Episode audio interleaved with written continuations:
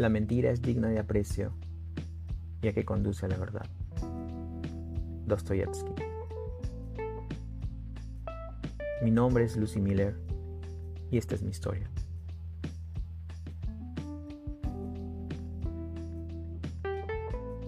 Una semana más tarde, ya con las pinturas, fuimos a su loft de Tribeca.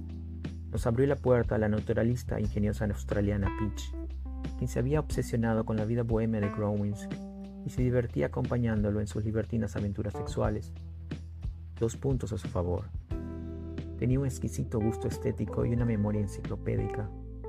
A decir verdad, no sabíamos qué había visto de atractivo en Growings, tal vez su despilfarro en el alcohol y su capacidad para atraer inmigrantes exóticas. Aunque Paul aseguraba que todo se debía a su interés etnográfico sobre los viejos gángsters del submundo de New York. Lo va a traicionar tarde o temprano, decía.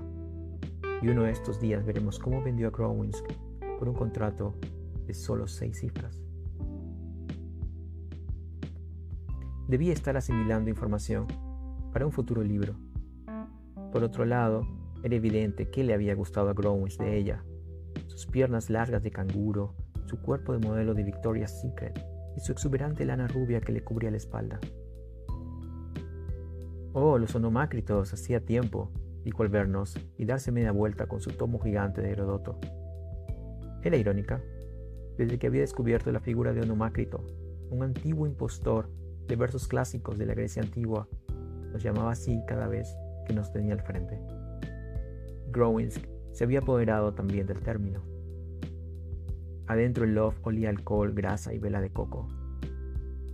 Peach volvió a sentarse en el sofá cubrirse el cuerpo con una manta y abrir el tomo de su libro.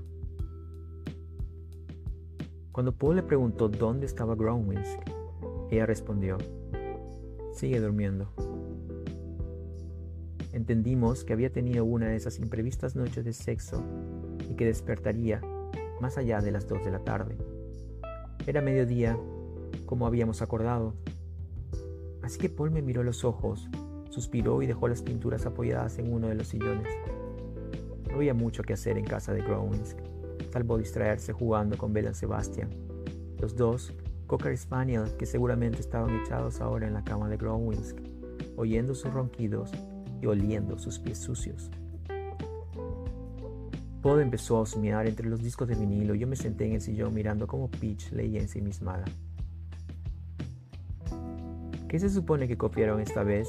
me preguntó ella de pronto, quizá incómoda de que estuviese trasladando mis ojos de sus pies, que se movían dentro de la manta como dos conejitos inquietos, a sus dedos, que pasaban una hoja de Herodoto como quien seleccionaba angostas, tiras de jamón. Dos Lesky, dije, pero nada del otro mundo. No es Vermín haciendo trampa y pintando en una cámara oscura Hubo un breve silencio entre las dos.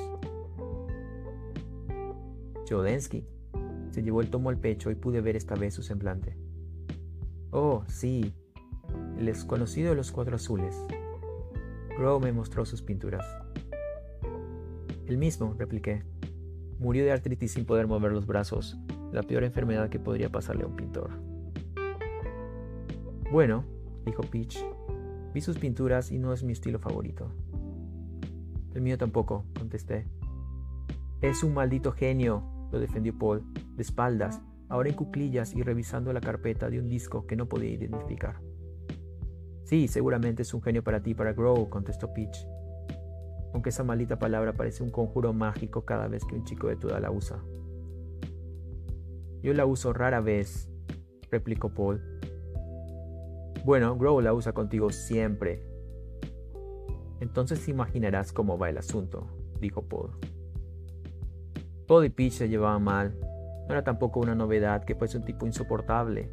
Quizás a las dos personas podíamos aguantar sus agresiones estético-intelectuales cada semana. Mi entrenada coraza anti-snob me permitía esquivar sus dardos, y por supuesto Growins toleraba cualquier exabrupto gracias a sus necesidades mercantiles. Ese puente de interés alimentaba a ambos, por más que Growins dar cariño y afinidad hacia su pupilo. Yo sentía por Paul un genuino interés sobre sus dilemas, aunque había también una perversa curiosidad por cómo operaba su cerebro En cuanto al sexo, era un momento de distensión para los dos. El resultado secundario de nuestro gusto por las partidas Scramble, la caligrafía japonesa del periodo Edo y las hamburguesas de Shake Shack. Sí, entre ambos existía una mercancía cultural.